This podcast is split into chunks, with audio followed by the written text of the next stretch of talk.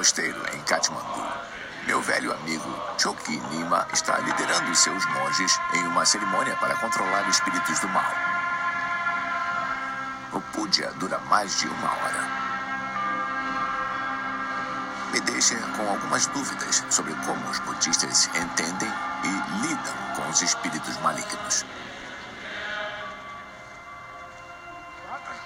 Então, pedi a Choker Rinpoche que sentasse comigo e me explicasse. Uma antiga aluna dele, Catherine Dalton, se ofereceu para traduzir para nós. A Puja, qual o seu propósito?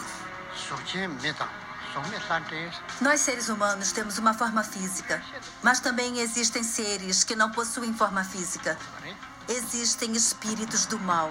E nós queremos pacificar esse tipo de influência do mal e dos espíritos. A melhor forma de fazer isso é usarmos uma prática de meditação no puja. Nós, na verdade, convidamos esse tipo de espírito para vir. Você não isola os caras maus, você Não, não, diz, claro que "Aí, não. É. aqui." Pra ajudar, sim. Porque eu sei que a crença do cristão é do tipo, Satanás, se afaste, fique atrás de mim. Uma criança É, diferente. é. E, e vocês é. dizem, não, não, não, vem cá, nós podemos conversar. O conceito de espíritos malignos é que são coisas com as quais Uhum. você tem que batalhar. Com certeza. Podemos chamar de forças negativas ou seres negativos. Mas o que isso realmente significa é que qualquer um que esteja sob a influência da ignorância se comporta de maneira negativa. Poderíamos dizer que, a princípio, o inimigo ou a negatividade é algo que encontramos em nós mesmos. Enquanto eles cantam e meditam na puja, os monges imaginam que estão convidando os espíritos do mal para o seu mosteiro. Uma vez que esses espíritos são aspectos negativos de suas próprias mentes, o trabalho deles agora é convencê-los a se tornarem bons. Eles fazem isso através de oferendas. Eu notei que havia um jovem que vinha apresentando um cálice. É.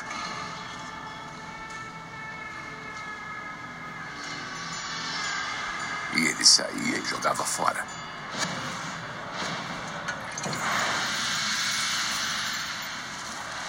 Era cerveja. E aí ele voltou e pegou chá Isso. quente. Podemos falar sobre isso? Sim, sim, sim. Como eles estão com fome e com sede, nós abençoamos a cerveja e o chá preto e deixamos eles aproveitarem.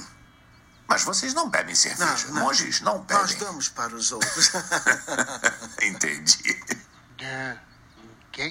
Usar diferentes substâncias, usar mantras, praticar nossa meditação. Quando todas essas coisas se juntam, se torna possível dominar esses espíritos selvagens e incorrigíveis, domar as suas mentes. Espera um pouco, espera um pouco.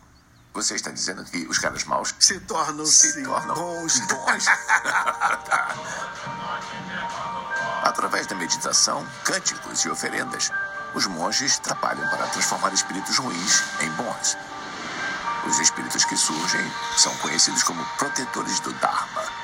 E os monges os visualizam afastando quaisquer influências negativas remanescentes. Os budistas dizem que os piores inimigos estão em você mesmo, não fora. O que você está dizendo é que você só tem que controlar a si mesmo. Sim, sim, isso. Você só tem que agarrar a si mesmo e você pode mudar esses pensamentos e sentimentos e tentações pessoais. É. É isso? Sim, com certeza. O próprio Buda ensinou que é você é o seu maior inimigo e o seu protetor.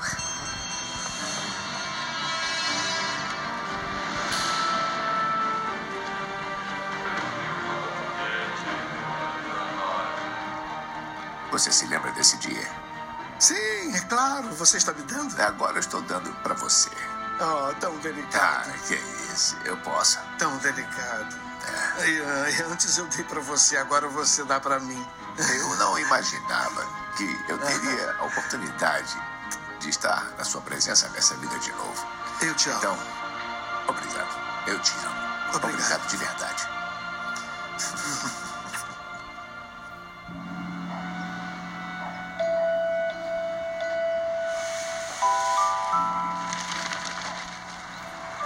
Para os cristãos, o diabo é um espírito maligno que deve ser expulso das nossas mentes. Fique longe de mim, Satanás.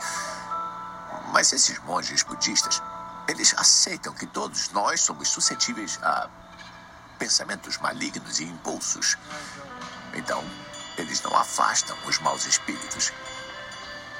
Eles trabalham para transformá-los em protetores. Então você vê que o diabo não precisa ficar longe de você. Ele só precisa ser persuadido a se tornar alguém que você não se importa em ter ao seu lado. Inovador, não é? Por mais de dois milênios de história budista, a batalha contra o mal foi vista como uma luta interna. Enquanto o cristianismo crescia nos séculos após Jesus, o diabo se consolidou como um inimigo externo e tomou uma forma sobrenatural familiar. Como essa transformação aconteceu?